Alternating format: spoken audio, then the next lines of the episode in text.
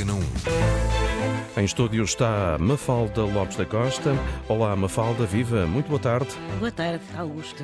Então, para esta segunda-feira, dia 18 de julho, Mafalda, qual é a palavra que escolheu para nós, para nós ouvirmos A palavra do dia é perfume, que é Ah. obviamente um cheiro agradável ao olfato e que exala uns corpos aromáticos.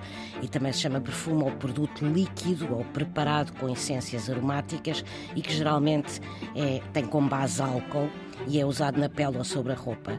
E também se chama perfume a qualquer preparado aromático, ou seja, também se usa perfume em sentido figurado, como deleite, doçura, lembrança agradável.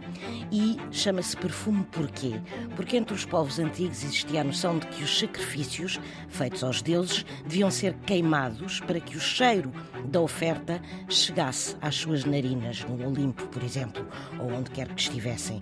E daí o incenso.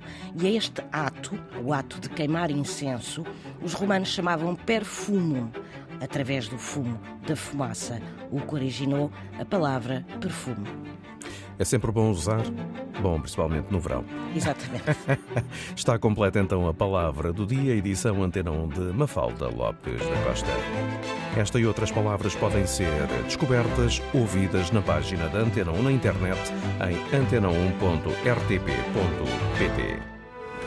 Liga à cultura e à educação. À ciência e ao conhecimento.